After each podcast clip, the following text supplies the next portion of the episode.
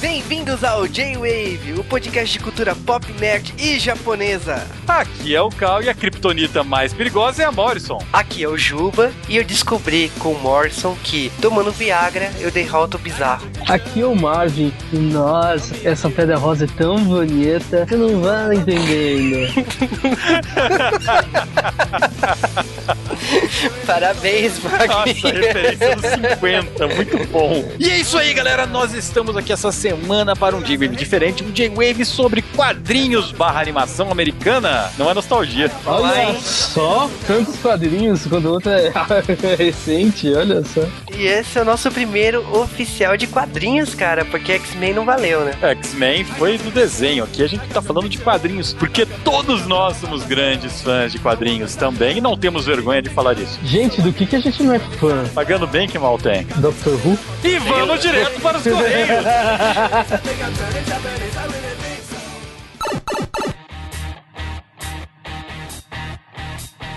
E bem-vindos a mais um Correios do J-Wave. O Cal sempre adora gritar e ele se esquece que eu estou aqui do outro lado. Então eu sempre fico surdo quando ele faz isso. Minha família inteira levanta, cara.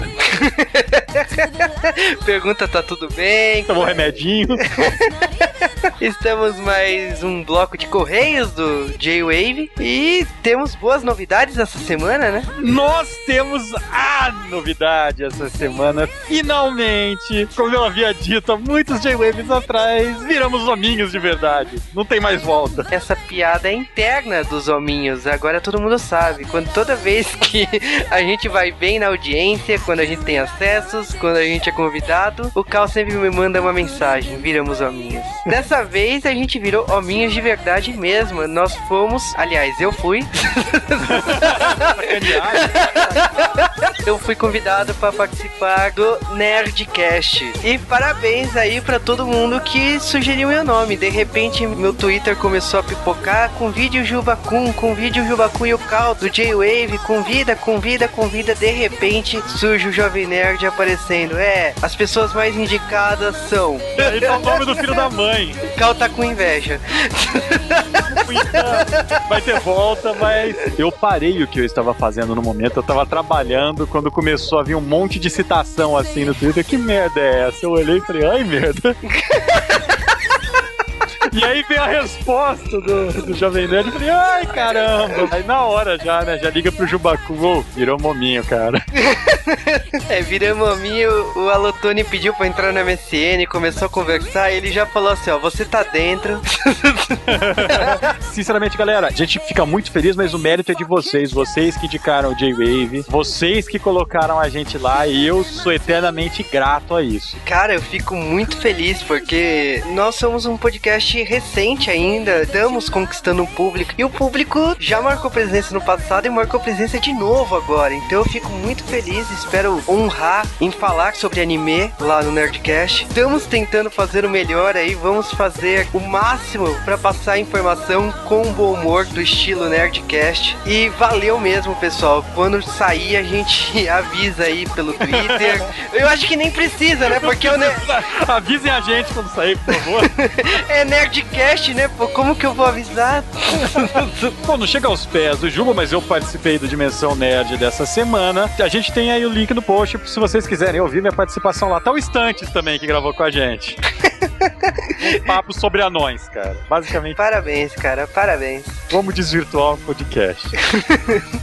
Sobre os episódios da semana, Golkaider continua fenomenal, Power Ranger Samurai nem tanto, vocês já sabem disso. Então agora vamos mandar uns abraços aí pra galera. Vamos mandar um abraço então pro participante do J-Wave, né? O Rony. Rony, você tá próximo de voltar, aguarde. É verdade, o Rony tá próximo de fazer o seu segundo J-Wave, olha só. Um abraço pro Andrew, o Tindy O Matheus Lobo, Também pro Márcio Neves, que gostou da tradução do nome do Aventureiros do Bairro Proibido, né? várias pessoas, cara. O Twitter começou a pipocar sua piadinha. O Léo Luz do Action Nerds, o Américo Santos, que deu uma porrada de sugestões de anime. Ele deu umas sugestões bacanas aqui, algumas dão pra fazer, outras não.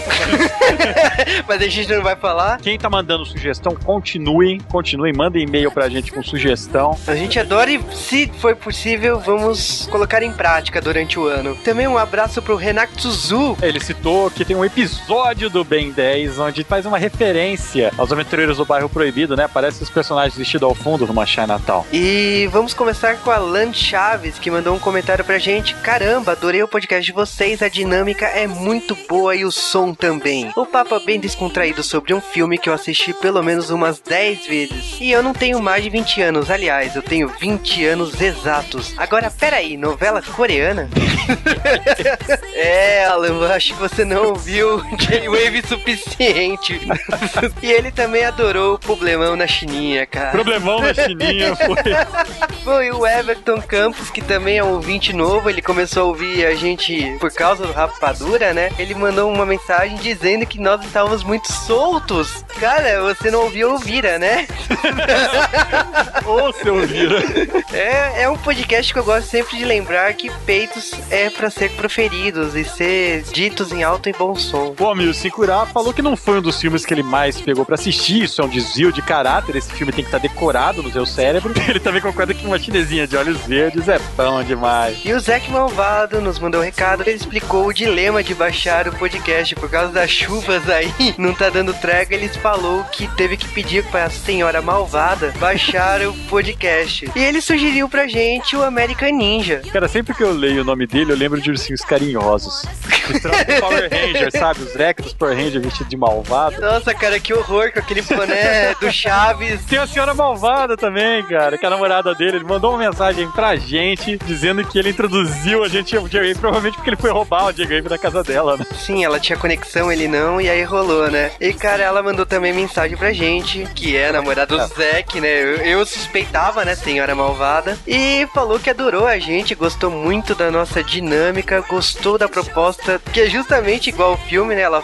cita que os aventureiros do bairro proibido têm uma mistura de cultura oriental, lutas a lá Mortal Kombat. Mandou um abraço pra gente e parabéns pro nosso site. Cara, toda vez que eu vejo senhora de algum comentarista aqui do J-Wave, eu sempre acho que é uma senhora batata do Toy Story, cara. Eu não sei porquê. Ela também foi uma das muitas pessoas que citou semelhanças do filme com o Mortal Kombat. Gente, é só por causa do Raiden. E talvez do Shang Tsung. E é óbvio, é óbvio que foi tirado daí. E o comentarista favorito do J-Wave, Drug, nos mandou uma mensagem. Parabéns, simplesmente parabéns. Os Aventureiros do Bairro Proibido é realmente um clássico e confesso que por esse eu não esperava. Esse filme fez minha infância e faz um certo tempo que eu não assisto, mas lembro da última vez que eu assisti e ainda achei o filme muito bom. Galhofa, claro, mas ainda assim uma galhofa bem feita. E agora pros e-mails, o Edson Oliveira mandou pra gente. Mais um programa de nostalgia com um dos meus filmes favoritos, não na sessão da tarde, mas do cinema. Sim, senhores, eu assisti Os Aventureiros do Bairro Proibido no cinema duas vezes e na estreia ainda por cima. Eu te invejo e não te invejo ao mesmo tempo, cara. Cara, será que tinha fãs de Aventureiros do Bairro Proibido na estreia? Tipo, com o pessoal fazendo cosplay e coisa do tipo? Ah, mas cosplay desse filme é muito fácil, né, cara? A camisa do Jack Burton e fechou. Vocês falaram que o filme foi um fracasso de bilheteria, mas aqui no Brasil ele foi muito assistido. A camisa do Jack Burton e as botas viraram moda. E da onde vocês acham que veio a moda dos mullets dos é. cantores sertanejos? Chitãozinho Chororó tá aí, cara. Até hoje. ele ainda cita que o Jack Burton era um personagem tão famoso quanto era o Daniel San. E faltou dizer que o Uncle Chance, o velhinho com a cara torta, era o mesmo cara do punhal do rabo do menino dourado. Isso explodiu minha cabeça, cara. Sim. E o Márcio Neves Machado nos mandou um e-mail. Fala aí, pessoal do G-Wave. Eu não costumo mandar e-mails para podcasts que eu ouço, mas resolvi abrir uma exceção dessa vez. Eu lembro até hoje da primeira vez que eu vi esse filme pensei, maluco, isso é muito bom. Mas depois de ouvir esse cast, parece que é só a minha memória me pregando peças. De qualquer forma, foi um cast extremamente divertido, adorei. Façam mais cast sobre esses filmes clássicos da sessão da tarde. E o Wesley do Nascimento da Guia, ele falou pra gente: Caramba, ninguém gostou do roteiro desse filme? Não.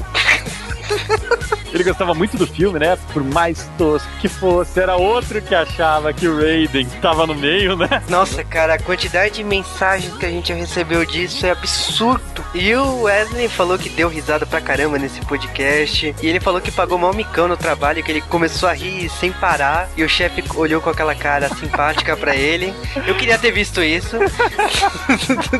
Eu me sinto tão bem quanto a gente faz um ouvinte ter crise de, de riso no meio do nada. Principalmente quando eles contam pra gente depois, né? Eu adoro Eu- esse tipo de.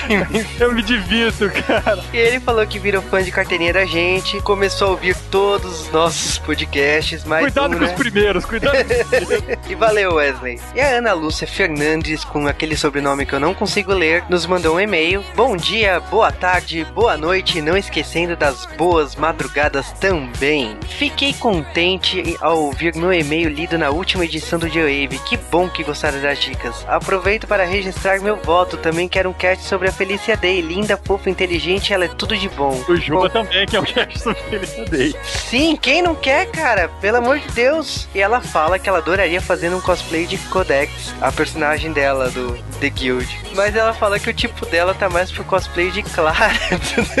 Sobre os aventureiros do bairro proibido, ela comenta que foi uma nostalgia pura pra ela, que lembrou dos tempos de adolescência, curtindo adoidado esse filme na sessão da tarde. Ela fez uma referência aqui? Ela fez uma correção que a chinesa realmente tinha olhos verdes. Isso aí foi pra mim, né? Eu falei que ela usava lente de- na brincadeira. E bom, ela não usa lente. A atriz que fez a gata vencedora, ela realmente uh, tinha olhos verdes. Eu fui pesquisar depois disso daí. Tem algumas pessoas, cara, no, no Oriente que tem olhos claros ou cabelos claros. Tem uma modelo famosa, cujo nome eu perdi completamente, que tem cabelo castanho e olho azul. E eu acho que ela é do, do Laos. Mas eles têm ancestrais europeus, esses sem fisionomia ocidental. Mas não é uma coisa tão incomum quanto a gente achava, o que me dá esperanças. O que significa que o senhor chinês ali tinha lógica de esperar a cada dois mil anos aparecer uma mina de olho verde, né? Não, não tinha não, cara. E ela deu como sugestão o feitiço de Áquila. E nós temos um e-mail da semana, né? Nós vamos criar isso aqui no J-Wave. O melhor e-mail da semana a gente vai deixar pro final. É isso aí, o e-mail mais escroto da semana, né? Ou o mais interessante, depende, né? Escrotidão e interesse são coisas bem parecidas. A gente vai ler em especial. Olá, pessoal do J-Wave, tudo bem? O meu nome é Genésio Faria e ouço podcast sempre. Tenho uma sugestão. Por que vocês não fazem um podcast do anime Seiko no Kazer? É um anime interessante, educativo. O que vocês acham? Eu vou falar que a pessoa que mandou esse e-mail é um dos participantes do J-Wave. Tentei descobrir qual participante que foi. É um participante do J-Wave. Não sou eu e não é nem o Cal. E, e ele teve a cara de pau de nos mandar essa coisa. Que é um anime que os personagens precisam chupar peitos pra ganhar poder numa luta. Tipo, é uma coisa tão bizarra. Absurda, cara. A criatividade japonesa nos prova que o céu é o limite, cara. A criatividade japonesa nos prova que a cadeia é o limite. Ai, cara, que vergonha de ver esse Seiko no Kazer. E aproveitando o momento vergonha, vocês têm que participar do J-Wave. Vocês vão mandar e-mail pra gente e vão comentar, porque é obrigação moral de ouvintes do J-Wave. E vocês já sabem de cor e salteado isso aqui que eu vou falar agora. Então, por favor, mandem e-mails. E como vocês já sabem, mandar e-mails é fácil, só mandar para jwavecast.gmail.com. Se você quiser mandar comentários, só entrar no post lá no www.jwave.com.br e comente, não vai atrapalhar se você estiver ouvindo pelo Play. Se você quiser mandar tweets, também é fácil, só colocar JWavecast que nós vamos receber. Ou se você quiser mandar uma mensagem para algum participante do podcast, é só ver lá no post e adicionar a gente ou mandar arroba e o nosso Twitter que também vamos ler e responder. E isso foi nossa leitura de correio. Então, tirem seus óculos, coloquem a cueca por cima das calças e vamos para o podcast sobre o Super-Homem.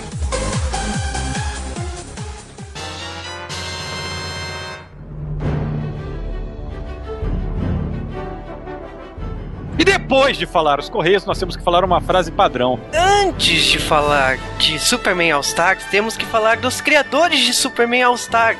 Criadores nesse caso são Grant Morrison e Frank Quitely. E, bem, Grant Morrison, se você conhece quadrinhos e não conhece Grant Morrison, Você não você conhece quadrinhos. conhece Turma da Mônica só, meu amigo. Eu acho que ele ainda não escreveu Turma da Mônica, porque Grant Morrison já escreveu tudo. Ainda não, cara. Quem sabe? Ah, não sei, te- teve, um- teve uma revisão agora, né, da Tina, o rolo tá diferente, às vezes foi o Grant Morrison que fez. De qualquer maneira, Grant Morrison é um escritor escocês, ele veio junto com a onda de escritores britânicos que invadiu os quadrinhos nos anos 80. Essa invasão ela começou por um tal de Alan Moore, que fez um gibi de menor importância chamado Watchman, e por um tal de Neil Gaiman, que fez um tal de Sandman, tá? Que, obviamente, eu tô falando de obras máximas dos quadrinhos aqui, viu, galera? É, o Cal tá descendo a sua placa de ironia agora. Bom, É, Grant Morrison ele começou fazendo um gibi nos Estados Unidos de pouquíssima importância e que teve um impacto grande, né, cara? Que foi o Homem Animal. É... Gente, é espetacular essa, é, essa run que ele escreveu do Homem Animal nos anos 80. O Homem Animal era um personagem quaternário da DC, que ninguém lembrava que existia. E o Grant Morrison recriou o personagem, fez uma, uma história muito boa. Foram pouquíssimas edições, foram uns dois anos dele trabalhando com Homem Animal. Em especial para a história do Coyote. Eu recomendo que vocês leiam a história do Coyote de Homem Animal, que é sensacional. E o Grant Morrison ele veio, mas nessa moda, né? Os- as editoras americanas queriam escritores ingleses. A gente pode dizer que o Grant Morrison é um dos papas da era de ferro dos quadrinhos, né? Que se estende mais ou menos começo da década de 80 até talvez até o começo da década de 90. É, Grant Morrison ele tem um estilo bem peculiar de escrita. Eu acho que ele é como uma bebida, tá ligado? Ele, conforme ele foi envelhecendo, ele foi ficando mais forte, mais ácido. Ele escreve de uma maneira bem cínica e bem ácida. Os roteiros dele são meio pesados, mesmo os roteiros de gibis normais. Eu particularmente acho que ele é uma pessoa que escreve muito melhor os roteiros que os diálogos, mas ele, ele é um grande escritor nos dois casos, né? Eu não posso deixar meu gosto pessoal interferir aqui. Mas eu acho também que ele é um dos poucos que sobrou dessa onda, né, britânica, né? Que hoje existem muitos roteiristas, autores de quadrinhos, mas essa onda que se formou nos anos 80, ela perdeu força. E hoje, se podemos escolher aí duas pessoas que são da Inglaterra, é o Grant Morrison e o Mark Miller, né? E os dois são polêmicos até hoje, né? O Mark Miller sendo mais polêmico na Marvel e o Grant Morrison sendo polêmico à sua maneira na DC. Existe uma guerra de egos muito grande entre esses escritores mais famosos dos quadrinhos. Os dois fizeram bastante obra boa, os dois fizeram bastante merda que muita gente considera obra boa porque tem o nome deles. Mas eles são dignos de todo o nosso respeito. E o desenhista dessa série, que é o Frank Quitely, ele é um desenhista estranho, cara. Ele começou a sua carreira na década de 90 e ele é praticamente a dupla oficial do Grant Morrison. É, os trabalhos mais relevantes dele ele fez ao lado do Grant Morrison, então não tem muito o que falar. Toda minissérie relevante do Grant Morrison provavelmente vai ter o Quitely, então. É, o Quentin ele tem um traço bem peculiar. Ele desenha os rostos de uma maneira esquisita, eu acho.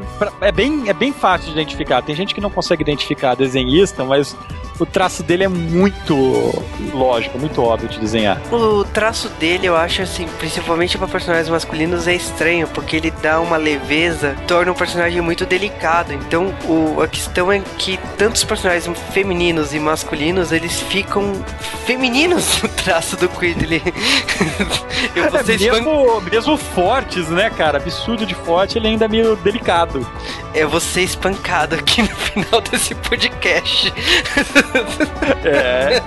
Não, sinceramente, o, o Quit ele é um bom desenhista, mas eu não gosto do trabalho dele. A arte dele não me agrada, eu, eu não sou muito fã, não. Normalmente ele é acompanhado de coloristas que trabalham com tipo de colorização que eu não sou fã, tá? Mas eu não vou entrar muito em detalhes nisso, porque ninguém aqui merece ouvir uma discussão sobre isso. De qualquer maneira, o traço do Quit eu acho que tem alguns problemas, principalmente com personagens andando, que eles andam sempre com a marchinha rebolada do Quit. Os, as cabeças são meio achatadas, mas tem muita gente que gosta, considera ele um artista espetacular. Ele é um artista muito bom, mas eu não gosto. O traço do desenho, né, da obra, não, graças a DC, não parece tanto o traço do Frank Whitley, né, cara, na animação. É, eles têm o costume de sempre utilizar o traço do autor, mas simplificar o traço. É, isso aí é uma ideia até que quem curte anime e mangá tá acostumado, né, quando faz uma animação, pegar o traço da pessoa, mas simplificar ao máximo, né? E foi isso que aconteceu. Todo o traço do Whitley foi simplificado para animação. E aí tirou todas as características do traço dele. Super-Homem continua delicado, mas não tanto. o Jimmy Olsen, meu Deus, cara, ele ficou normal aqui. Bom, uma coisa que eu vou citar sobre os dois, só para arrumar polêmica, é que eles são considerados uma dupla 8 ou 80. Então, ou as pessoas acham que as obras deles são excelentes, ou as pessoas acham que estragaram. Infelizmente, eu tô no segundo grupo, cara. Eles fizeram trabalhos bons, eu acho que o Frank Whiteley no Batman e Robin dele tá com um desenho bem melhor, ainda tá um desenho estranho, mas com colorido normal fica um desenho mais aceitável. O roteiro tá mais aceitável, mas nos quadrinhos tem muita gente que considera que ele matou os X-Men e matou o Batman literalmente. Não, não pelo fato que ele matou mesmo nas histórias, mas. mas aí é culpa do Morrison, não é culpa do Whitney. Mas é, mas isso aí seria dupla. Mas juntos eles fizeram algumas obras fantásticas, como We Three, né? Que eu adoro, e vai virar filme. Tomara. Aliás, eles fizeram outra obra que virou filme na DC ainda, que foi a, a Crise nas Duas Terras. Cara, a Crise nas Duas Terras, o filme é excelente e o Gibi é uma obra estranha, porque não tem conclusão. É uma obra sem conflito. Eu não gostei tanto no gibi, mas a, a, o desenho é excelente também não tem o traço do Quickly, cara. Que é bizarro, mas eu fico feliz com isso. Eles fizeram também os novos X-Men. Eu ele, o Morrison, fez uma série aí de números. E eu, particularmente, não gosto do Fera do Quitley, porque fez um Fera de pelúcia, né, pra mim, né? é muito estranho aquele traço. Mas é uma história relevante. Segundo o Cal, estragou X-Men de uma forma... Irreparável. Até é... hoje estão tentando arrumar, cara. não, é, deixa eu deixar bem claro. X-Men antes disso estava ruim. A obra dele não é pior do que estava antes, porque só tava vendo merda desde a década de 90. Tiveram escritores que pegaram X-Men depois, que fizeram um trabalho excelente, mas estavam limitados pelo filme, por exemplo. É, mas isso daí, galera, se vocês quiserem um J-Wave sobre isso, eu exponho todo o meu ponto de vista. É, eu falo o que, que eu gostei, o que, que eu não gostei da obra. Vamos falar então da série All Stars, né? A série Grandes Astros. Essa série Grandes Astros, ela tem uma história engraçada, né? A Marvel, no final da década de 90, começou a criar uma série nova de quadrinhos para revitalizar seus heróis. É, vale lembrar aqui que a Marvel tinha acabado de sair de uma quebradeira, ela faliu na metade da década de 90, depois de abocanhar um monte de editoras após uma queda de quadrinhos violenta, a Marvel decidiu que ela tinha que reposicionar seu público, em vez de zerar universos como a DC fazia, ela decidiu criar um tempo paralelo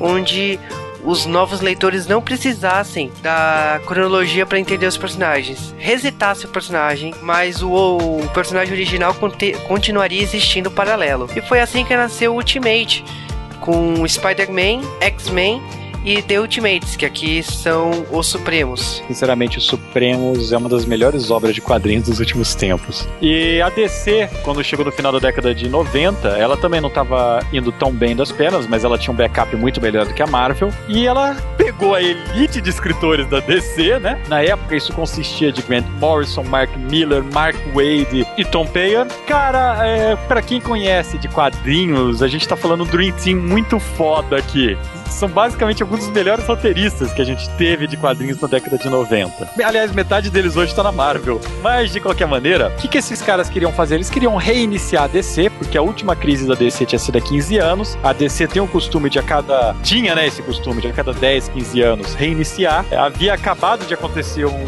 uma espécie de reboot, que era zero hora, e eles queriam arrumar a casa e começaram a cogitar isso daí, mais ou menos a mesma ideia que a Marvel começou a cogitar o seu projeto Ultimates. Só que a Marvel acabou lançando antes. A Marvel lançou, lançou em 2000 seu Homem-Aranha. A DC ainda ficou matutando essa ideia por bastante tempo. Até demais, né?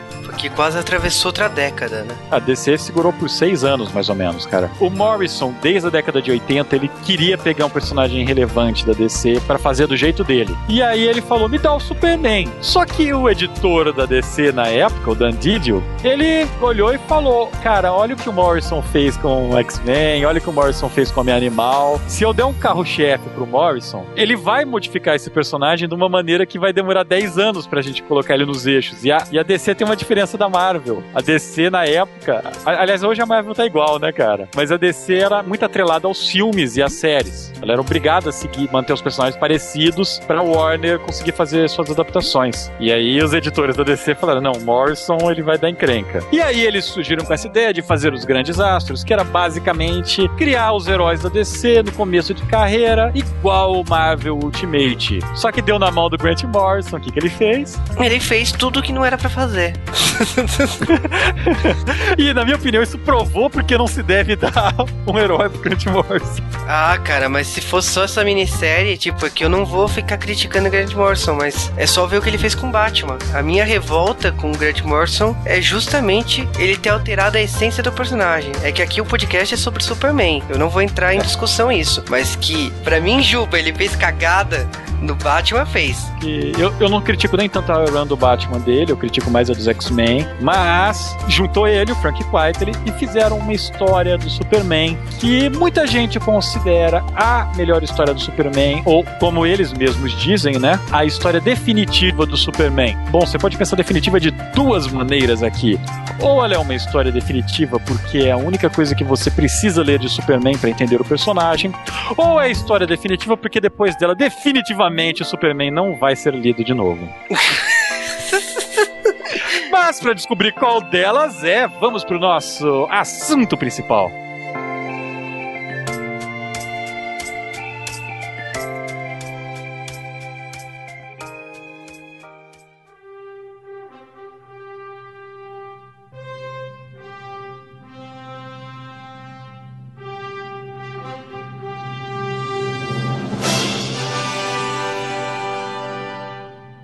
Grandes Astros, Superman. A, a, obra saiu nos quadrinhos de 2006 a 2008 e o filme saiu agora, né? Agora, 2011. Ou no passado, né? Depende de quem tá ouvindo. Exatamente. Mas assim, é uma história de 12 números que começou a sair em janeiro de 2006, acabou em outubro de 2008 lá fora. Foi uma série que demorou, escrita pelo Grant Morrison e o Frank Quitely, né, que é o desenhista dessa série.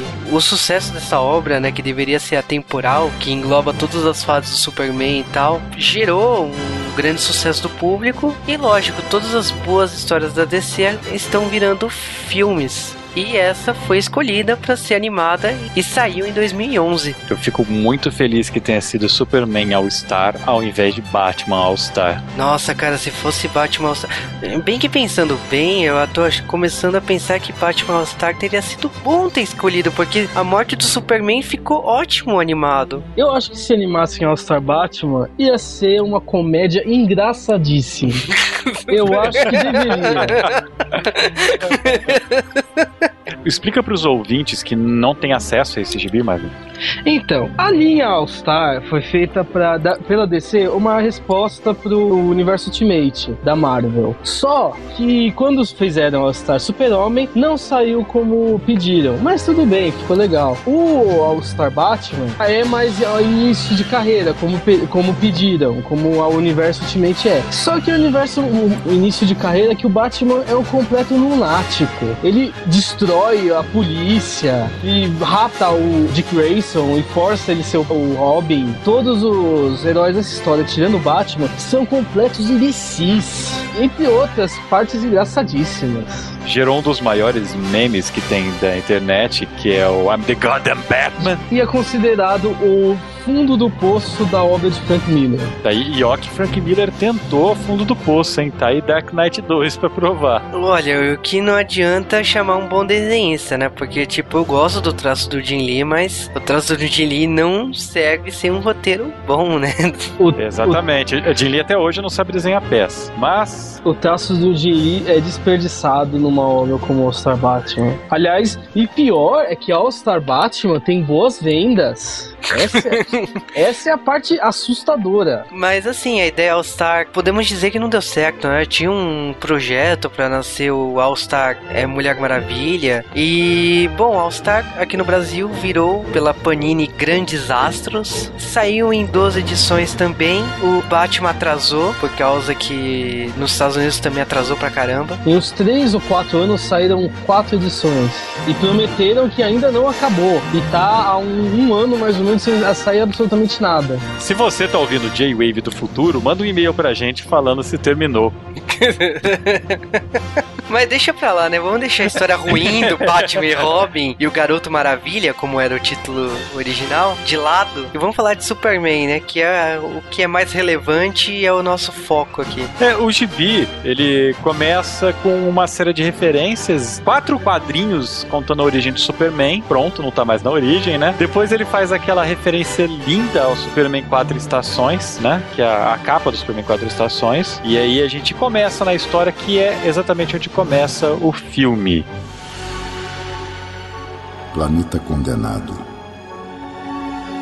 Células auxiliares em pane, senhor. Vamos cair.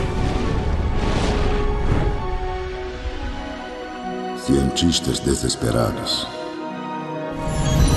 Aproximando da fotosfera. Aumentar o estabilizador. Última esperança. Nível de pressão 55 e subindo.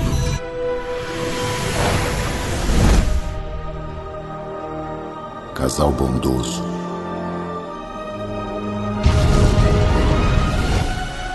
Superman.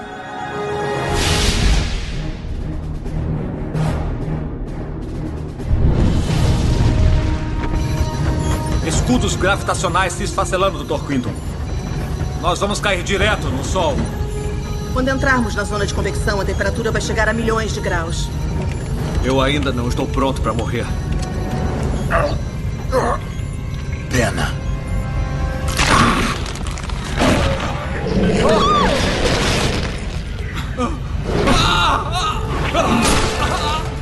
Você matou o seu irmão. Matei!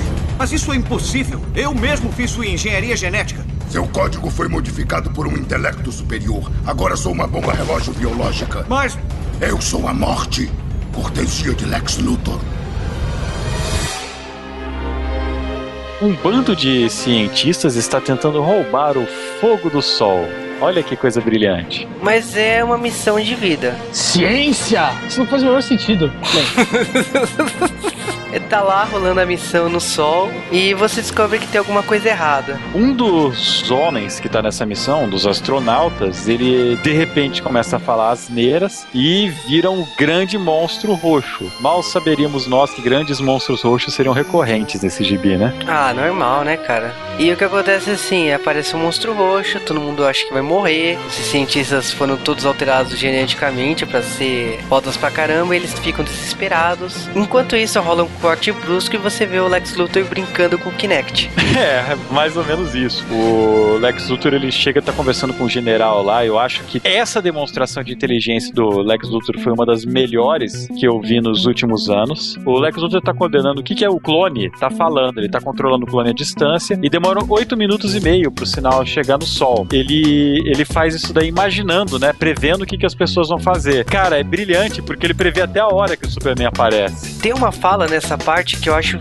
fundamental que ele é o que motiva o Lex Luthor a fazer isso, que é quando ele fala sobre o Superman estar jovem e ele está envelhecendo. É, no quadrinhos isso é bem mais explorado, né? Isso vira uma coisa bem maior. No filme é uma falhinha curta. Mas que tem seu impacto Tem no filme. sim. E ele fala assim, ó, eu estou ficando velho, mas o Superman não. Então eu quero que o mundo seja justo e eu quero derrotar o Superman de uma vez por todas. O Superman aparece lá no, na nave, tenta salvar. Aliás, ele salva, e joga o monstro roxo lá no sol e acha que vai ser as mil maravilhas. Porém, ele tão perto do sol, ele descobre que ele ganhou poderes novos. E um dos poderes, ele usa o poder da mente dele, vamos dizer assim, criando um campo energético em volta do foguete dos cientistas, retirando com as mãos, como se fosse um poder criado pelo anel do Lanterna Verde, sabe? É um poder muito estranho. Ele descobre que ele tá sobrecarregado. E pela primeira vez na história do Super-Homem, ele cria um poder como a história, é, quando a história pede, mas dessa vez é explicado. E- É, não fez o menor sentido.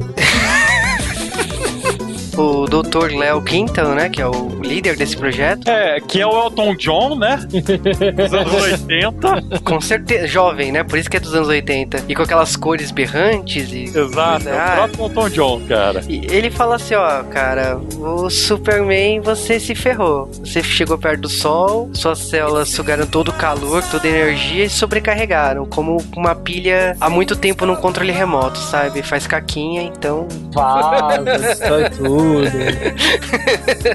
você tá com seus dias contados, cara. E aí o Superman, ele pede pro doutor não contar pra ninguém que ele já era, né? E vai aproveitar o resto do tempo dele pra fazer algo útil. O que você percebe nesse primeiro número, assim, dos quadrinhos e esse comecinho do filme é que dá a sensação, então, essa é a última história do Superman. Ao contrário de ser a primeira, como pediram. Em paralelo a isso, o Lex Luthor ele é preso, né? Porque ele agride um militar enquanto ele tá fazendo esse brinquedinho todo com o Superman, né? Tem um militar na sala estranhando. E aí vem um problema, né? Que eu achei com a dublagem. E qual o problema, Cal? Eles fazem um pequeno errinho lá, eles confundem, provavelmente pelo texto, a palavra paz com país. Então o general vira e fala pro Luthor: Você foi solto para lutar por seu país? No original. E na dublagem ficou você. Ao sol. Você saiu da cadeia para trabalhar por seus pais. É um erro pista, né? Mas acontece, né?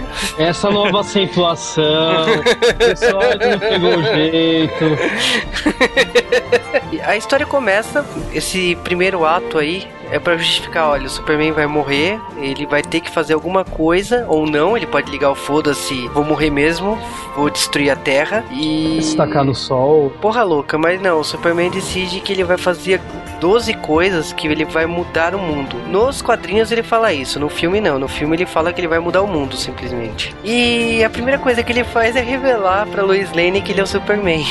É, a gente sabe que hoje em dia, nos quadrinhos e pelos últimos 20 anos, a Lois sabe que o Clark é o Superman. Mas nessa continuidade alternativa, ela não sabia disso. E Aliás, onde se encaixa essa continuidade alternativa é bizarro, né? É, não Porque- se encaixa por causa que ela tem referência a tudo, mas ela tem uma cronologia própria, ela tem um começo e fim próprio, mas beleza. Ela tem referência a tudo, mas não é nada. E eu acho interessante a Lois Lane descobrir que ele é o Superman, mas tipo assim, ele olha pro Superman, ah, vá, você é o, é o Superman disfarçado de Clark, tipo, ela não acredita que o Superman é o Clark Kent. E o que que ele faz? Ele pega a Lois Lane, põe ela dentro do carro e leva até a fortaleza da solidão. Na Fortaleza da Solidão, cara, é, é muito ridículo o que ele tá fazendo. Ele ganhou muitos poderes. Então, de repente, ele virou nerd, né? Absurdamente nerd, né?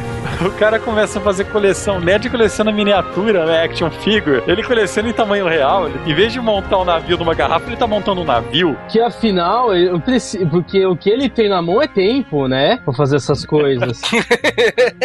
e, cara, ele tá lá, ele prepara um jantar pra Lois, ele mostra as invenções dele, uma máquina, é um comunicador com supermans do futuro. Ele mostra invenções dele, né? É, se ele se comunica com Supermans do futuro, será que ele vai morrer mesmo, cara? Tadã! Porque são É. descendentes dele. Boa pergunta, cara. ah, ele tem que fazer um filho na Lois Lane rápido. Ele tem tempo ilimitado. É uma das 12 coisas que ele quer fazer. Filho, é, vai saber. Ele mostra a fortaleza, ela começa a morar lá, né, por um pequeno período, e ela descobre uma coisa sinistra, né, num- numa das salas lá da fortaleza da solidão, que ela não entende, mas parece que estão clonando uma mulher. Pra nós fica óbvio que é a Lois Lane, né? Você vê o visor lá, você, você vê o rosto da Lois, mas ela não sabe o que tá acontecendo. Ela fica assustada, o Superman pede pra ela não entrar naquela sala, ela fica assustada. E um pouco depois ela fica tão assustada que ela pega uma arma que lança laser de kryptonita e o Superman, na hora que aparece, toma um tiro do peito e tipo, só faltou ele dar uma gargalhada. Então, eu tomei um banho de sol, eu não tenho mais essa fraqueza com kryptonita. Cara, o que, que aconteceria se o Homem-Pássaro fosse pro sol, velho? Que o poder dele também é assim. Aí ele ia virar um frango assado. Desculpa, piadinha escrota. non, mais dis-moi, je... Au passe-toi! É, e a questão assim, beleza, não revelou segredo e tal. O que acontece é que no final da história você descobre que o Superman tá desenvolvendo um líquido que dá poderes a quem consumir os mesmos poderes que ele tem por 24 horas. E é o presente dele pra Lois Lane. Aí que tá, vamos prestar atenção. Ele faz um líquido baseado exatamente no DNA do Lois Lane que vai dar para a Lois Lane poder por 24 horas. Isso é uma coisa muito importante. Isso tem que ser anotado porque tem que vai ser explorado no final desse podcast. Continue. Bom, a Lois Lane ganha então os poderes por 24 horas e o Superman havia feito uma roupinha muito sagaz para ela vestir nessas 24 horas. É pra ter certeza que ninguém ia tentar pegar, né? Aliás, o que que você tem a dizer dessa roupa da Superwoman? Como ela usou isso, cara? Lembrei, le- lembra da outra Woman do Lois e Clark? Uhum. Me lembrei exatamente daquilo, cara. A ideia é lembrar os anos 70, que a Lois Lane ganhava poder a cada duas edições. É, só que essa é uma das piores fases de Super-Homem. Então, Sei lá, eu confesso que eu prefiro ver a Lois Lane com poderes do que ver o Jimmy Olsen casando com macacos. Então, eu prefiro esse tipo de arco. mas é, é da mesma época. Eu sei que da mesma época. Aliás, uma curiosidade para os fãs de quadrinho: vocês sabiam que houve um memorando interno da DC limitando capas de macacos na frente com gorilas na década de 60 por aí? Ah, porque tem toda a lógica do mundo. Você sabe dessa- por quê? Descobriram que o gibi com capa de- com gorilas vendia mais do que os gibis normais. Isso acontece até hoje. Ah, isso explica porque tem tanto macaco na DC. Puta, faz tanto sentido. E É aí. muito triste que faz tanto sentido. Não, mas você pode olhar que até hoje aparece capa com macacos e tal. E a DC soltou um memorando limitando o número de capas que podia ter com gorila por mês. Só os gibi secundários podiam ter por um tempo, pra tentar É. vender mais. É, a parte triste que hoje em dia, no caso da Marvel, seria Wolverines, né? Wolverine é um macaco. Com garras, né? Peludo daquele jeito. Mas voltando aqui ao filme, a gente acha, né, que essa história vai ser explorada a Superwoman, né? Vamos ver as 24 horas da Superwoman. E eu confesso que eu fico meio decepcionado por causa que ele- o Superman tá mostrando pra Lois como que é voar, como ter os poderes dela. Ela começa a apreciar o som, ela toma um susto, né, de poder ouvir tudo e a todos. Inclusive nas HQs, ela comenta o quão chato é ouvir o Jimmy Olsen pedindo por ajuda toda a hora.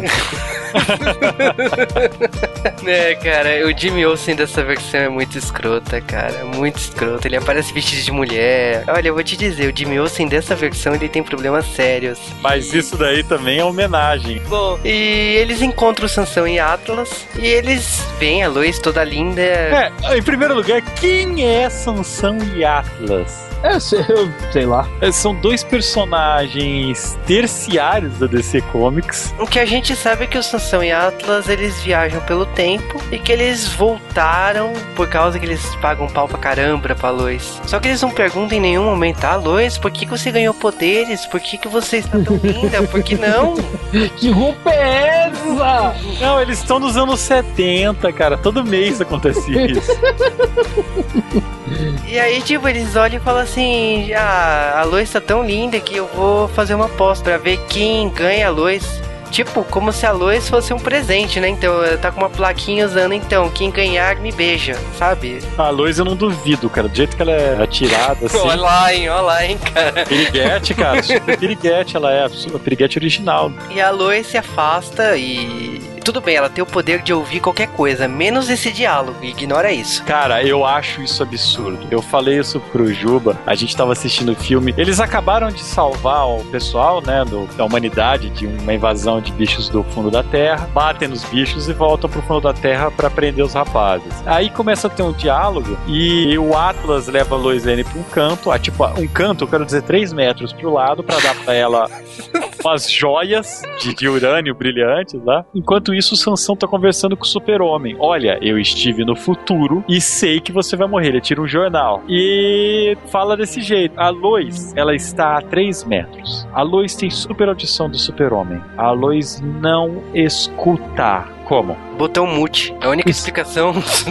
Especialmente porque se ela estiver sendo chavecada, ela vai estar tá prestando atenção em tudo, menos no cara que tá chavecando ela. Cara, eu olhei e falei, não é possível, sua biscate, ele tá do teu lado. É, e ela tem uma visão também, né? Tipo, ela enxergaria o jornal. não, seria foda. Mas tudo bem, buracos à parte, nesse momento aparece uma esfinge galáctica de pandimensional lá, coisa da década de 60 isso, e pega a Lois Lane, prende ela e fala pro Superman, eu vou colocar uma questão para você, se você responder, a Lois está viva, se você não conseguir responder, eu mato ela e que se foda. Bom, o Superman consegue responder a questão e ele vence, né? A, a Lois acorda falando: Ah, meu Deus, eu estive entre o mundo dos vivos e dos mortos. Tipo, fala clichê pra caramba. E, bom, depois o, os dois andam por Metrópolis, ficam no topo de um prédio e ela começa a perceber que ela tá perdendo os poderes e agradece o Superman por ter dado essa chance. Os dois curtem um momento juntos, ele leva ela pro apartamento dela e vai embora. É, pra cama, só que como o Superman é um bom menino. Eu aposto que o Superman, que deve ter uns 30 anos nesse gibi, é virgem ainda. Você acha? Quem acha que não, cara? Depois dessa cena, cara, na boa. Eu tenho certeza que ele é virgem, cara. Ele fica vendo comédia romântica, sabe? Ele vai pra cá. Eu vou ver comédia romântica. Sabe o que ele faz, cara? Ele vai na Fortaleza da Solidão, porque o nome tudo diz. Ele liga seu telão de 250 polegadas, pega um sorvete e fica vendo filme romântico, cara. Eu tenho certeza que ele não vê pornô, cara. Superman, Superman, se o Superman entra no Fortune, ele chora, cara.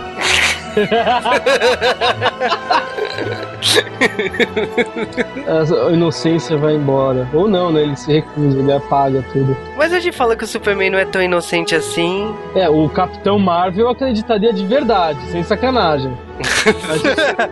O que acontece é que depois dessa história da Lois aí, temos uma história que não tem no filme do Superman All-Star. E eu não sei se eu quero contar ela aqui. Ah, é... É, você tem que contar, lógico que você tem que contar. Resuma! É não, é triste. Que é o Jimmy Olsen é, mostrando, né, junto com a equipe lá do projeto que tem a Kryptonita preta, Superman fica mal. O Jimmy descobre o um projeto chamado Apocalipse, que deveria ser usado em casos extremos. E, e o Jimmy se transforma no Apocalipse, cara. Cara, cara, cara, cara. Grant Morrison, enfia esse gibi, enrola e enfia no rabo, cara. Por que será que tiraram isso do. Ah, cara, eu fico do... muito feliz que isso não esteja no filme. Não, e o final dessa parte? Tipo, o Jimmy agradece lá o projeto e pede para eles escreverem na lua que ama a Lucy Lane, né? A namorada dele. Ah, meu, pelo amor de Deus. Mas voltando ao filme, né? Já que isso foi ignorado, ninguém sentiu falta disso. Nossa, Jimmy Olsen tá muito chato ultimamente, né? É. Tá, tá insuportável. Voltando à história do filme, o Lex Luthor tá lá na prisão, ele, vai, ele foi sentenciado de morte. Tem o julgamento lá, o Lex Luthor não se defende em momento nenhum. Ele fala, sou culpado mesmo, fiz essa merda mesmo. E o Clark Kent promete fazer uma entrevista com o Lex Luthor e vai lá na prisão acompanha toda a reviravolta lá que o Lex Luthor faz. É genial. Cara, nesse momento eu não sei qual personagem é melhor nesse gibi. Clark Kent ou Lex Luthor? Tá, tá muito difícil, cara. O, o Clark é, é, impressionante, assim. O personagem, ele se desprende do Superman de uma forma muito foda. E o Lex Luthor, eu não sei se ele se engana que o Clark Kent não é o Superman ou, ou se ele sabe que o Clark Kent é o Superman é o filho da puta. Bem, ele é o filho da puta. É. e é uma entrevista, assim, um, uma troca de diálogos sobre o Superman, sobre a postura, tanto que chega muitas vezes o Clark Kent pergunta, mas não sou eu que devo fazer a entrevista? Ele analisa cada passo, cada detalhe do Clark Kent e fala assim, meu, você é atrapalhado, você é isso, você é aquilo. E o Clark Kent fala assim, pera lá, né, a entrevista é, é minha, eu que tenho que fazer as perguntas aqui. E bom, eles estão lá na prisão, lá de repente eles passam na frente do Parasita. Parasita é um vilão do Super-Homem que pode sugar energia de seres vivos. É tipo a vampira dos X-Men, né, cara? Só que de forma feia e roxa, para variar, roxo. É, aqui ele tá muito feio para variar outro monstro roxo, mas aqui ele tá muito feio. Ele vira uma grande bolha de verrugas roxas. Né, e ele começa a sugar todo mundo, a matar todos os Ah, policiais. é, Superman genial, né, cara? Grant Morrison escreve Superman muito bem, porque o Superman dele deixa morrer milhões de pessoas nessa briga. aí. Só pra manter a identidade secreta. O que é mais E- importante, identidade secreta ou um, um presídio de vidas? O irônico é a forma que ele derrota o Parasita, ele podia ter feito isso no começo da luta e ninguém ia ter percebido, cara. E é. Vai se ferrar, cara. Não, mas o Parasita sabe que ele é o Superman, porque o Parasita sente o poder do. do... Mas o Parasita pirou. O Parasita pirou aquela hora, ele não saberia apontar quem que era. Sim, não, mas é irônico, né? Eles estão fugindo, o Superman consegue congelar. É, o Luthor não percebe nada. Bem estranha essa perseguição aí. Clark consegue fugir sem que ninguém descubra que ele é o Superman e pergunta assim pro Lex Luthor por que, que ele não foge junto, né? E o Lex Luthor apresenta Clark pra sobrinha dele e é a sobrinha dele que vai levar o Clark embora do presídio. Mas é, eu confesso que é muito estranho, cara, muito estranho, porque você percebe que o Lex Luthor ele tá pronto pra alguma coisa. Você até, aí você acha que ele tá pronto pra morrer, mas não é bem isso que vai acontecer aí. Ele tá pronto pra viver. Cara, eu achei genial a, a zoeira que ele faz no quadrinho, né? Que ele. No, no filme não tem tanto isso, mas no quadrinho tem um, um orangotango vestido de Superman uma hora, que ele que o Lex Luthor fala assim: Ah, você quer ver como eu vou fazer é, o, toda a imprensa e o sistema penal parecer uma coisa totalmente sem ter nenhuma confiança? Aí ele fala: ah, então você continua escrevendo teu jornal. Então o Lex Luthor apertou a mão do macaco vestido de Superman e mostrou pra ele a gigantesca saída na, na prisão. Então ele invalidou, tá ligado? Foi realmente uma coisa bem escrita isso. Mal É. desenhado pra caralho, mas. É, eu gosto muito da história seguinte que foi cortado do filme, mas é uma história sobre o passado do Superman. Tá lá o Superman ainda Superboy, né, vamos dizer assim. O pai dele, o Jonathan, tá procurando empregados, né, pra fazenda. E, e ele fica até meio puto, né, porque ele fala assim, porra, eu tenho poderes, eu consigo fazer isso sozinho. E ele acaba contratando três caras misteriosos, né, aliás, um cara com faixas na cabeça, né, que ser é esse, né, E um, um anão bizarro, né? que flutua. Ah, Mas beleza, né? E a história se resume no que seria a despedida do Superman do Jonathan, que é uma história sobre a morte do pai do Superman. E ela é focada assim num inimigo que vem do futuro. Essas três pessoas que estavam cuidando da fazenda, na verdade, eram três Supermans de tempos diferentes. Então era o Superman Prime da saga DC 1 milhão do Grant Morrison, tinha o Superman das, dessa série, que era o Superman com as faixas na cabeça. E o esse- Superman da quinta dimensão, cara. Que é o Misa, o Misa Blick, lá, sei lá como que se fala esse nome, misturado com o Superman. Um velhinho com a roupa do É o Superman. Clizzy Clip, E eu acho genial, assim, mesmo com humor, com toda essa luta e tal, o Superman com, a com um rosto enfaixado, ele consegue se despedir do Jonathan, o pai dele. Eu acho uma história muito emocionante, ela faz falta no, no filme. se percebe que quando algum. Quando o vilão ataca, o Superboy nessa época, ele se preocupa com a luta e não se preocupa com o pai. Aí o pai tem um ataque do coração ele, ele perde os últimos momentos do pai. É, que ele se lamenta isso até hoje, o que justifica o Superman ter conseguido voltar no tempo e ter se despedido do pai. Pra mim, de longe, é a melhor história dessa saga. É essa. É porque ela foge muito da. Da, proposta saga. do All-Star. É do filme, do filme ela foge. Mas realmente, cara, é a- talvez a melhor história. Talvez não, né, cara? Não tem nada mais forte. E aí vem uma história bizarra, né? Cara, nessa saga o que que temos? Temos o planeta bizarro chegando perto da Terra, um planeta quadrado, e os seres bizarros estão vindo, estão caindo pelo planeta, bem no meio lá do planeta diário. O que que acontece? Apenas o carinha mais escroto lá do planeta diário não é afetado. O que que o Superman descobre? Que porque o cara usa Viagra, ele é imune aos bizarros. Legal, né? Isso faz todo sentido. Não, não faz sentido. Não, não faz sentido. Eu vou te dizer que essa história é bem fraquinha, na minha opinião, por causa que ela desenrola numa briga com os bizarros, os bizarros, né, principalmente. Então o Superman, ele, ah, o objetivo dele aqui é jogar o mundo dos bizarros de volta pro lugar onde ele tava, mas ele acaba perdendo os poderes, né? Por causa que no mundo bizarro ele fica afetado pela coloração vermelha, o que acaba tornando ele sem poderes. E ele conhece o único ser mais normal do planeta dos bizarros, que é o Zibarro, que é um Superman normal, né? Vamos dizer assim. Eles juntos conseguem construir um foguete De lixo. que é misturado com fogos de artifício. É muito bizarro esse, essa parte. E o Superman consegue voltar pra Terra. O Zibarro ele é considerado retardado lá. Que todos os bizarros são incrivelmente imbecis. Então ele é, o, ele é o bizarro do bizarro. Então ele é inteligente. O Jorel tem uma versão dele nesse planeta que é o Leroge, que é um maluco. E aí o Superman volta pra Terra e ele descobre que ficou dois meses fora. Se no mundo do bizarro ele perdia os poderes, será que ele ia sobreviver? Até os bizarros conseguiam, Eu sinceramente não ia sobreviver no mundo daquele, cara. Não dá. só com gente idiota. Um mundo de lixo, um mundo de favelas. Onde você mora mesmo? São Paulo?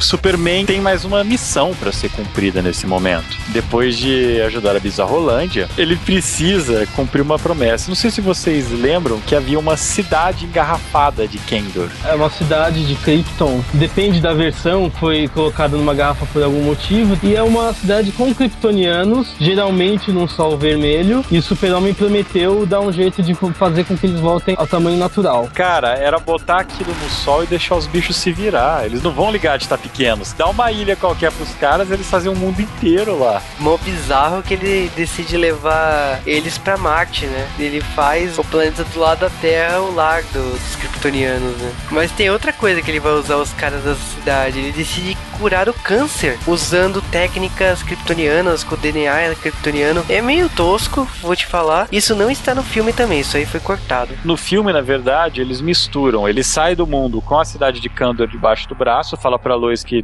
não sabe quanto tempo demora pra voltar, se volta, né? Quando ele volta, ele volta igualzinho no gibi, ele volta da Bizarrolândia, né? É, eles fizeram essa adaptação, né? Eles, já que eles tiraram a fase do bizarro, na versão animada eles inventaram esse tempo aí, teria sido pra construir a cidade de Kendor em algum lugar no universo, não é especificado que foi Marte. É, se fosse Marte, cara, os caras eles chegam na Lua num piscar de olhos. Marte, Marte é umas 60 vezes mais longe. De qualquer maneira, logo depois disso daí, tem a saga dos kryptonianos de verdade, os astronautas kryptonianos. É, que o Superman ficou dois meses fora da Terra e foi tempo suficiente pra dois astronautas kryptonianos transformarem a Terra à sua maneira, né? Detalhe, dois meses certinho, né? Porque, tipo, o Superman saiu da Terra, no mesmo dia os kryptonianos chegaram, né? Pra conseguir tudo isso, né? Que eles chegam em Metrópole e já vê construção de Krypton, tipo, o Superman toma mal susto, né? E ele chega até a Fortaleza da Solidão, vê as estátuas dos astronautas, tipo, é o caos na Terra. É uma citação de uma história do Superman dos anos Pelota, que são dois astronautas que não estavam em Krypton, eles estavam explorando o universo, cantando a música do Chapolin, né? Lá,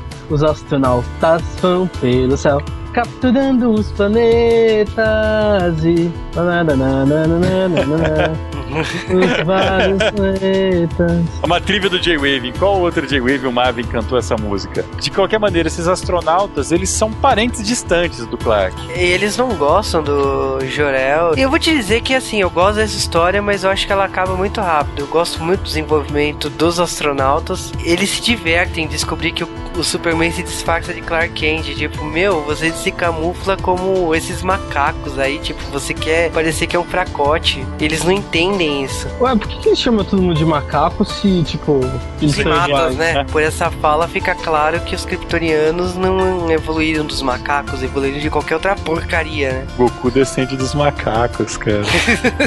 e, ele, e ele é um clone do Superman, né? Pensando Sim, fato. Dá pra começar a briga, aí a esposa do astronauta cai. É, porque na verdade eles voltaram pra Krypton, viram o planeta destruído, e aí seguiram o caminho da nave do Superman, né? Então tinha Kryptonita pra caramba no caminho, eles acabaram se envenenando. É, e ela começa a se enfraquecer, fica cega, ele também fica. Aliás, bem- uma coisa pra ser dita: ela no desenho ficando cega é uma coisa, ela no gibi ficando cega, ela fica vesga pra fora com os dois olhos, cara.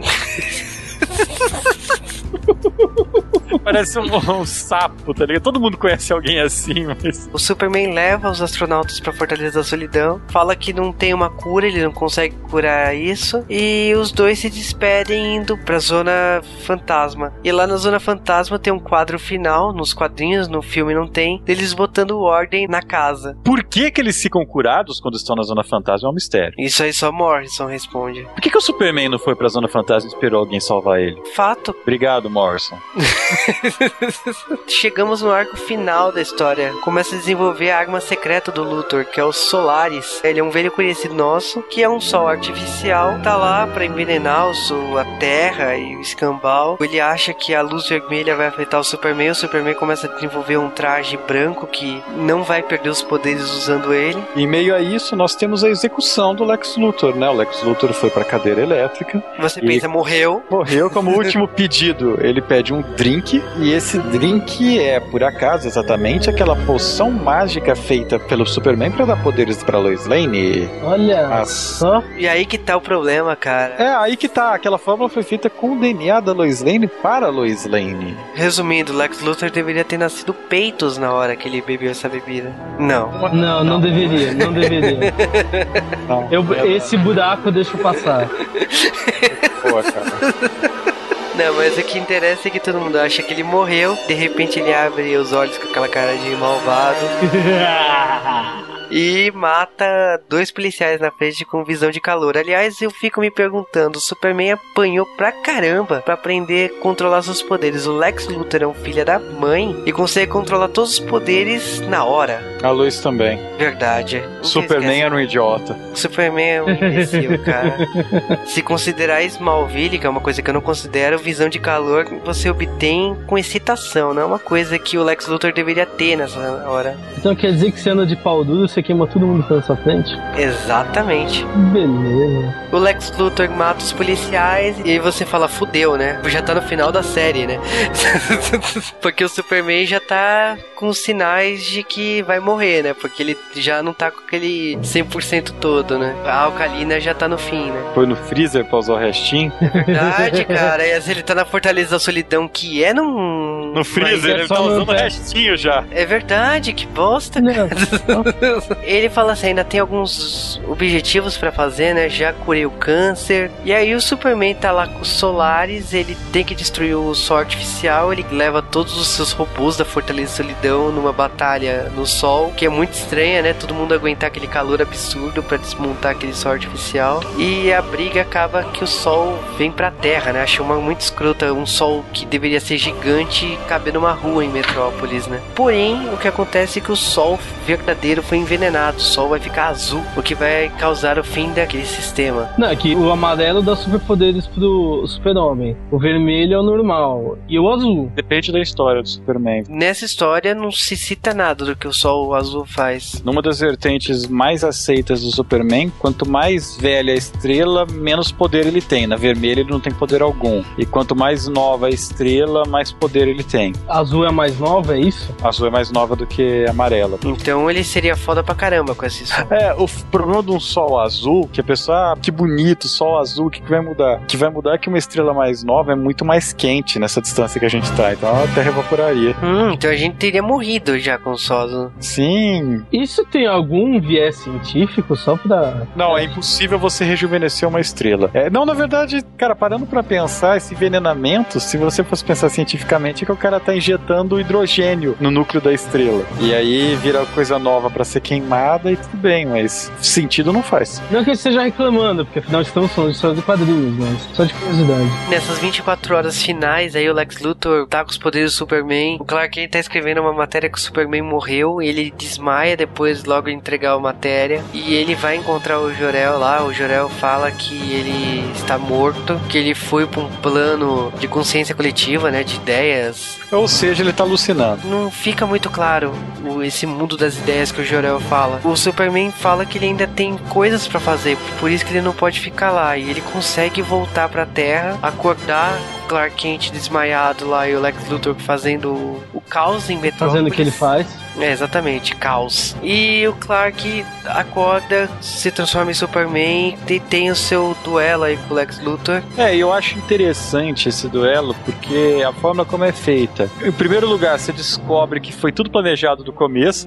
Superman diz que tudo isso ele planejou para acontecer exatamente daquela forma. Tanto que ele tira uma arma de gravidade e começa a tirar no Lex, né, no combate inteiro. E você pensa, ah, não vai fazer nada. O Lex toma dois, três tiros e continua inteiro. O Superman tá destruído. Quando o Lex derrota o Superman, ele vai lá, joga ele no chão, começa a falar que ele é o rei do mundo, ele tem um chilique. Histérico. Ele começa a notar o mundo como o Superman nota e começa a falar, tipo, meu Deus, daria para salvar o mundo, olha só, milhões de coisas. Começa a notar como o mundo funciona de verdade, como a gravidade aumentou, o tempo se curva sobre ela e aumenta a velocidade do tempo, passa-se as 24 horas e o Lex perde os poderes. E o Superman quebra a cara dele. Ah, eu posso salvar o mundo. E o Superman olha, sem piedade, fala: Meu, se você soubesse quisesse mudar o mundo, você já teria feito. Nessas 24 horas você já teria feito. Você já teria feito há muito tempo, na verdade. Independente dos poderes. E com os poderes ele teria feito na hora. Não teria se lamentando nos últimos minutos de poder. E aí o super-homem começa a brilhar e se despede da luz. Ele começa a rachar, né? A energia rachar o corpo dele. E essa é uma referência super-homem que só Grant Morrison gosta. Que é o Superman feito de energia. Para quem não percebeu essa referência lendo, essa realmente é a referência que é a pior fase do super-homem de todos os tempos. Eu lembro que eu li essa história. Foi uma época que tinha dois Clark Kents, dois Supermans. E o Superman ainda usava rabinho de cavalo nessa época, que é pior. Ah, os 90. É isso que vai ficar lembrado dos anos 90.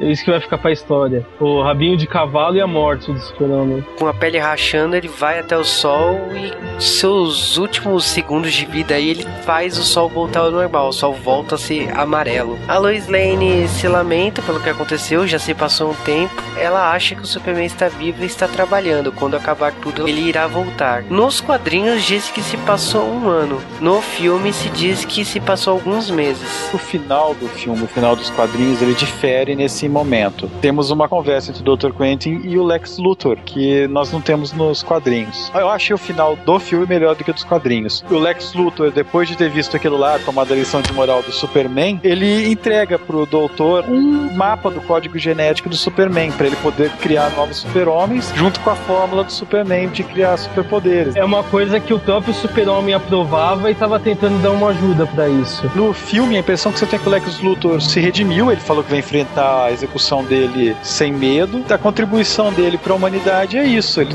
vai deixar o super-homem em artigo de produção em massa. E a primeira pessoa seria a Lois Lane a ter um filho, né? Fica meio claro isso aí. Nos quadrinhos a coisa é um pouquinho diferente, né? Na verdade, tudo veio do Superman. E, sinceramente, eu, eu achei bem melhor o final do filme.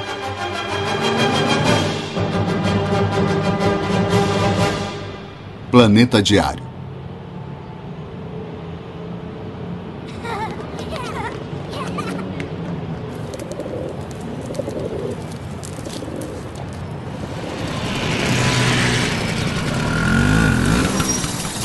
Tem certeza de que não quer falar no funeral? Milhares de pessoas vão estar lá prestando homenagem.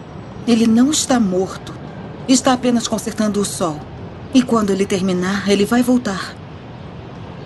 E eu estarei aqui esperando.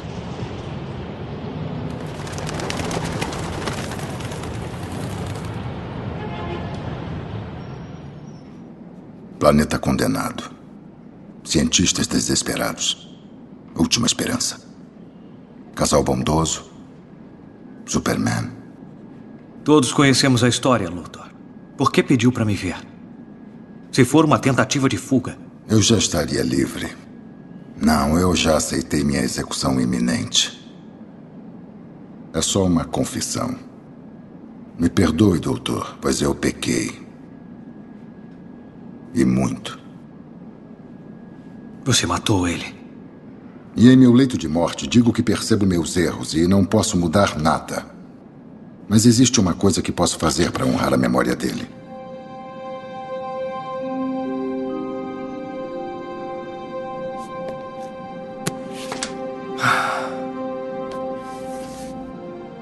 A A C C A T T A.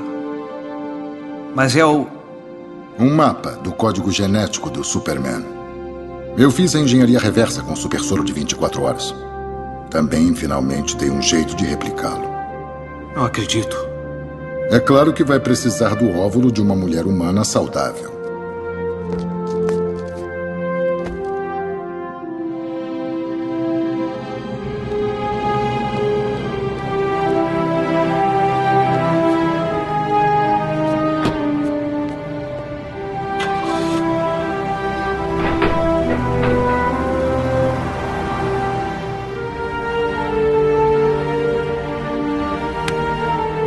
Sempre disseram que queriam filhos.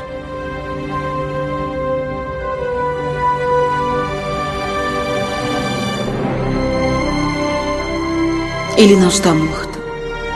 Está apenas consertando o sol. E quando acabar, ele vai voltar.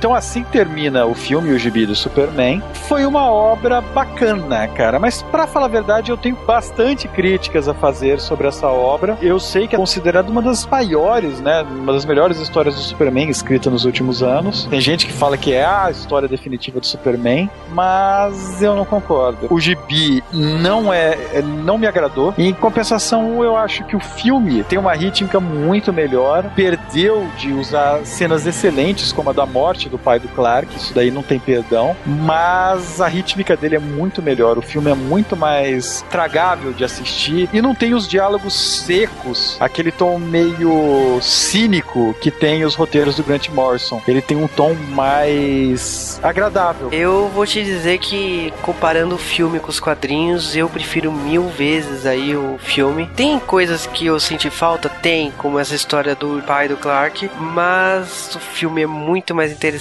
O traço do desenho me agrada muito mais que o traço dos quadrinhos. O Jimmy Olsen, ele foi reduzido ao extremo aí, tipo, ele aparece, mas o principal, eu me irrita muito como que o Jimmy Olsen foi desenvolvido nessa minissérie. Essa é uma minissérie boa, é, mas eu confesso que comparando outros trabalhos similares que saíram na mesma época, como Superman Origem Secreta do Jeff Jones, Lex Luthor Homem de Aço, o mais recente, o Superman Terra 1 do Stravinsky, eu acho que o All Star Superman é uma história fraca. Então, para mim, eu teria adaptado para filme qualquer uma dessas origens, principalmente Superman Origem Secreta, que eu gostei muito. Tem o Superman Identidade Secreta, que conta um Superman num mundo sem Superman. Esse gibi é muito bom, viraria um filme muito facilmente. Que o cara foi batizado de Clark, ele mora em Kansas, é muito bom. O All Stars é bom, é. Eu gostei muito da adaptação, mas eu confesso que talvez eu teria pego outra minissérie aí de origem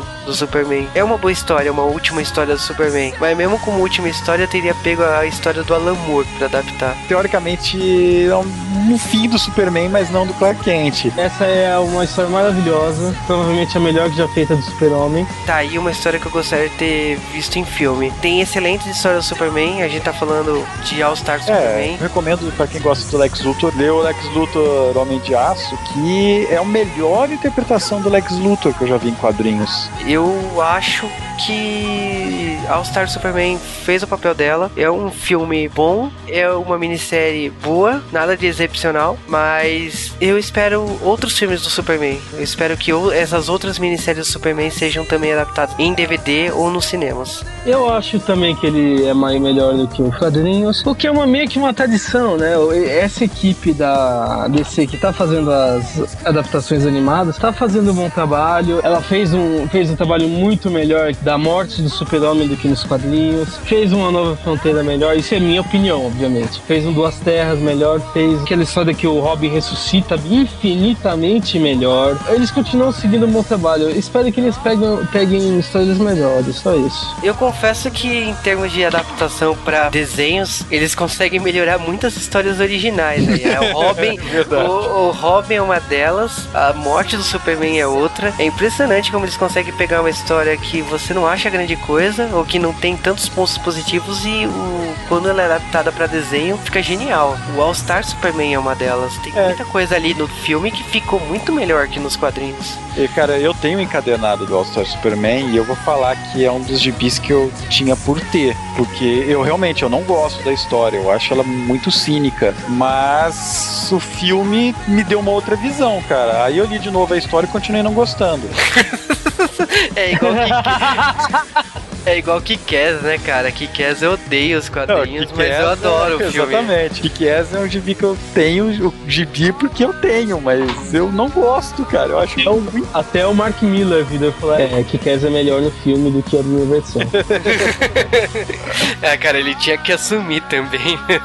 Ma- Mas é, eu- eu até gosto de All Star. Não é a melhor história, mas eu gosto. Eu acho uma história bonitinha, é bem nostálgica. Se você sabe das desventuras que Jimmy Olsen e Lois Lane passavam na Era de Prata dos quadrinhos, você aproveita bem melhor. Não tenho o que dizer, foi a melhor coisa que o Frank Quiter e, e o Grant Morrison fizeram juntos. O que não significa nada, porque se vocês forem ver o tanto de coisa que eles destruíram o mundo, né? Mas isso é minha opinião.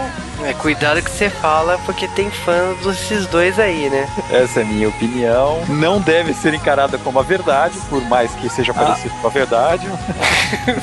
Então, A minha opinião sobre o Morrison é o seguinte: não me perguntem o que, que eu acho que ele fez com o Batman. Não me perguntem o que ele fez com os X-Men, porque até hoje estão tentando arrumar, mas. Mas fãs do Morrison são fãs, são fãs fervorosos. É que nem fã de sertaneja, sabe? Não adianta falar, não, isso é ruim, cara, não. eu não tenho opinião nenhuma sobre Morrison. De verdade. Não é. Não é. Não é. Não é Não, eu, go- eu gosto, eu gostei de muita coisa que o Morrison fez, cara, mas nos últimos anos eu- o trabalho dele não me agrada. Se tá bom ou não, aí já é outros 500 pra discutir. A única coisa que eu fiquei com raiva é da crise final, que você tem que ler uma quantidade absurda de quadrinhos pra poder entender o que tá acontecendo no último episódio de, da crise final. que que ler Countdown, cara. Depois de 52, o nego já Countdown. Mas nós estamos falando um monte de coisa que os fãs normais do J-Wave não têm ideia. Bom, é isso aí, galera. Esse foi o nosso podcast de Grandes Astros, Superman. Vamos fazer de Batman um dia? Cara, só se sair animação. Bom, se sair vai ficar bom. É engraçado. É isso aí, galera. Mas o que eu recomendo pra vocês: o filme tem dublado, a dublagem é muito boa, pra variar. Ela tem um ou outro deslize de edição, mas é uma dublagem boa. O Blu-ray americano tem a dublagem, então se você quiser comprar aí o Blu-ray, tá no preço bom, 15 dólares. Eu comprei e vale a pena aí ter outras animações da DC com a dublagem brasileira nos Estados Unidos e em outros países aí. Só dá uma pesquisada por aí. É isso aí, até a semana que vem. Até lá.